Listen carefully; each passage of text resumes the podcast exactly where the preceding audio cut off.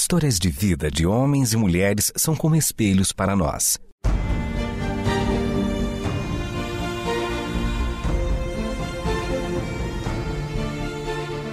Convidamos você para entrar nas páginas do livro que conta a história do Deus que entrou em nossas histórias.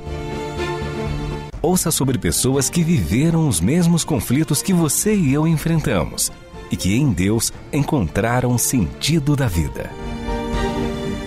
A partir de agora, você está diante do Espelho na Janela. A narrativa a seguir é baseada em personagens e histórias bíblicas, mas com complementos ficcionais. Havia uma concubina do rei Saul que se chamava Rispa. Mesmo não sendo a principal mulher do rei, Rispa viveu na corte, acostumando-se com uma vida entre os líderes da nação. Ela teve dois filhos com o rei, Armone e Mefibosete. Ao longo dos anos, conforme as crises se instalavam no governo de Saul, Rispa concentrou-se cada vez mais em cuidar dos seus filhos. Armone e Mefibosete se tornaram o mundo dela, a única razão pela qual ela ainda encontrava forças para ter esperança em um mundo constantemente ameaçado por conflitos e guerras. Até que Saul morreu e teve início um tempo muito delicado para ela. A indefinição acerca do que haveria de acontecer com a nação inevitavelmente chegou até Rispa, e o seu nome foi envolvido em acusações que giravam em torno da disputa pelo poder. Em sua vida particular, Rispa vivia o constante medo do que poderia acontecer com ela e com seus filhos, bem como com toda a família de Saul, já que com a sua morte, seus descendentes herdaram os seus erros e também os inimigos que ele fez em vida. Foram dias vivendo no limite da tensão, enquanto guerras e disputas pelo poder estavam a cada dia mais perto dela e dos seus filhos. O poder de Davi crescia em Judá e ela pressentia que não levaria muito tempo até que a família de Saul estivesse fora do poder em Israel. E ela bem sabia que quando isso acontecesse, a sua vida e a vida dos seus filhos estariam em risco. Foram dias sem que muito sangue foi derramado na disputa pelo poder. As duas famílias, de Davi e de Saul, lutaram por tempo demais.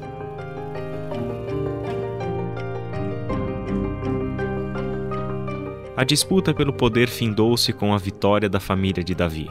Ele tornou-se rei de Israel. Por mais que a guerra entre as famílias tenha terminado, qual seria a qualidade de vida dos descendentes de Saul que sobreviveram? Agora, tudo o que restava para Rispa eram seus dois filhos. Com a família de Saul, que era a sua família, derrotada depois de anos de guerra pelo poder, Rispa teria que recomeçar a vida com os seus filhos, que ela tanto amava. Algum tempo depois, houve fome em toda a região por causa de uma rigorosa seca que durou três anos. Nesse período, o povo se agitou e exigia respostas de Davi, o rei, sobre o que poderia ter feito com que o céu lhes negasse a bênção das chuvas e como resolver essa situação que chegava a um momento crítico. Afinal, uma nação com fome não pode subsistir. Em busca de uma solução, Davi foi consultar o Eterno. O resultado dessa consulta foi um tanto surpreendente. A seca era por causa de um crime cometido por Saul muitos anos antes. Tratava-se de uma quebra de aliança durante o seu governo, quando Saul tentou matar os gibeonitas, um povo que não era de Israel, mas que vivia entre eles por causa de um acordo feito no passado com os israelitas. Saul havia quebrado esse acordo e tentado exterminá-los da terra de Israel. Foi então que os gibeonitas amaldiçoaram os israelitas por terem quebrado o acordo, atentando contra a vida deles e ameaçando-os de serem todos mortos. Assim, somente uma bênção dos gibeonitas poderia anular a maldição que pairava sobre Israel. O rei Davi foi até eles e lhes perguntou o que ele poderia oferecer como reparação pelo crime do seu antecessor. Os gibeonitas recusaram ouro e prata, para eles, somente o sangue da família de Saul poderia reparar o sangue dos gibeonitas que fora derramado injustamente. Então Davi prontamente respondeu-lhes que entregaria o que eles estavam exigindo como reparação: sete descendentes homens da família de Saul. Tão logo a decisão de Davi foi tomada, a notícia chegou até Rispa. Ela ficou desesperada ao saber que os nomes de Armone e Mefibosete, os seus dois únicos filhos, estavam na lista entre os sete homens que seriam executados para reparar um erro do pai deles. Rispa chorou amargamente, ficou angustiada por causa da impotência diante daquela situação, pois a decisão do líder da nação tirava dela tudo o que ela possuía e que mais amava. Os filhos que ela teve com Saul, que foram por ela amamentados, que se tornaram a fonte de força para lutar pela sobrevivência durante tantos anos de guerra. Filhos que cuidariam dela na velhice, agora eram entregues à morte para restaurar a relação política entre israelitas e gibeonitas. Armone e Mefibosete juntamente com cinco outros homens que eram sobrinhos de Rispa, foram mortos pelos gibeonitas no monte em Gibeá. Tudo isso foi feito perante o Eterno. Espelho na janela. Você está dentro das páginas do livro que conta a nossa história com Deus. Por sua vez, Rispa se recusou a aceitar que tudo isso era mesmo a vontade do Eterno. Ela discordava da decisão do rei. Era impossível acreditar que a morte dos seus filhos, que eram inocentes, poderia trazer bênção para a nação. Algo estava muito errado com tudo o que estava acontecendo. Onde realmente estaria o Eterno nessa cena? Será que Deus estava nas mãos daqueles que matam para fazer justiça? Ou será que Deus estava com os sete filhos que eram assassinados? Não estaria o Eterno junto de Rispa em seu sofrimento e dor aguda? Mas quem era Rispa diante dos poderosos da nação? A única forma que ela encontrou de expressar o seu protesto foi por meio do seu luto. Rispa preparou um pano de saco, um pano rudimentar sem adorno algum, que normalmente as pessoas vestiam nos dias de luto. Com esse pano, Rispa dirigiu-se ao monte onde os cadáveres dos seus dois filhos e cinco sobrinhos estavam expostos, horrorosamente pendurados.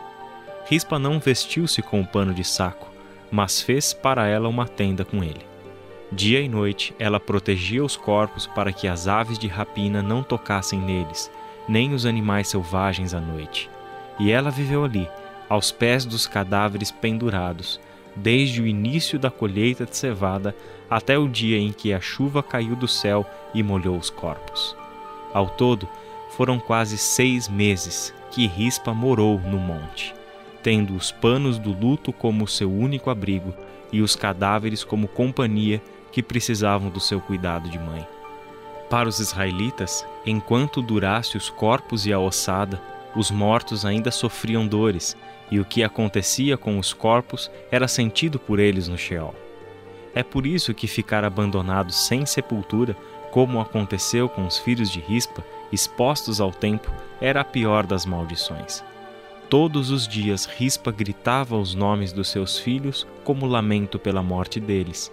As muitas mães da cidade viram o sofrimento dela e se compadeceram. Levavam alimento e bebidas para a mãe enlutada.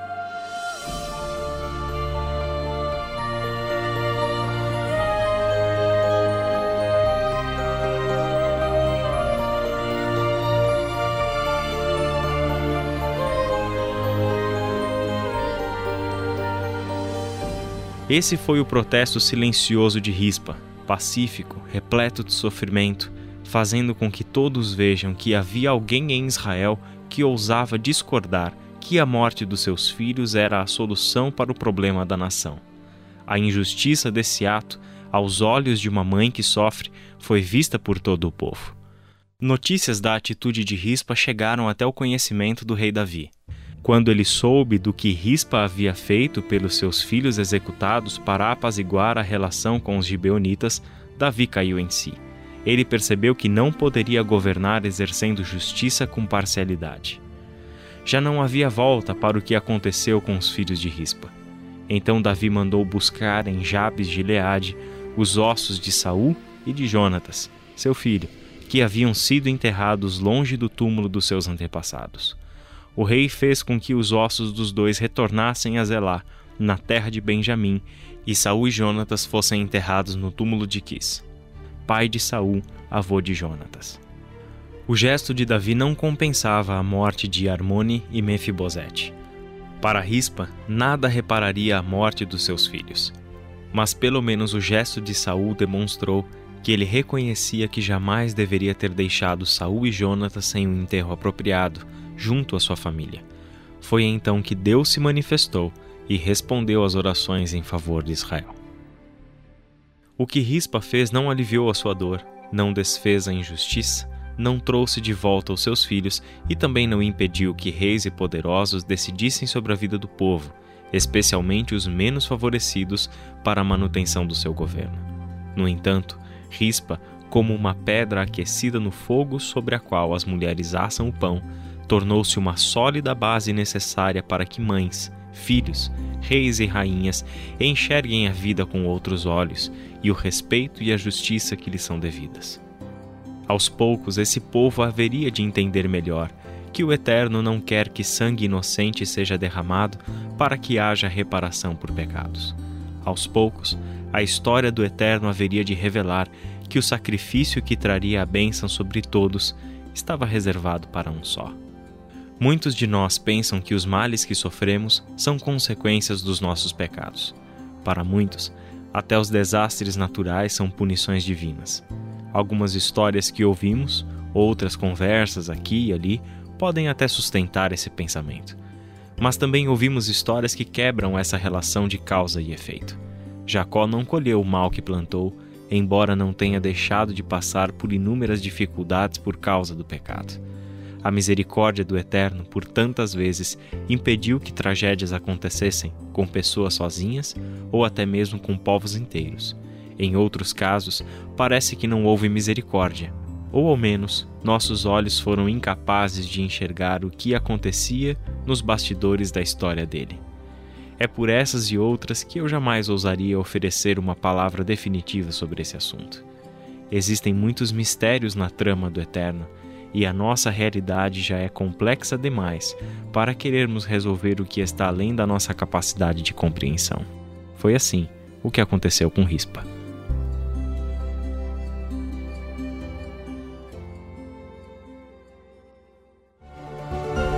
Este foi o Espelho na Janela, um programa baseado em personagens e histórias bíblicas, mas com complementos ficcionais. Escrito e produzido por Renata Borjato e Israel Mazacorati. Realização Transmundial.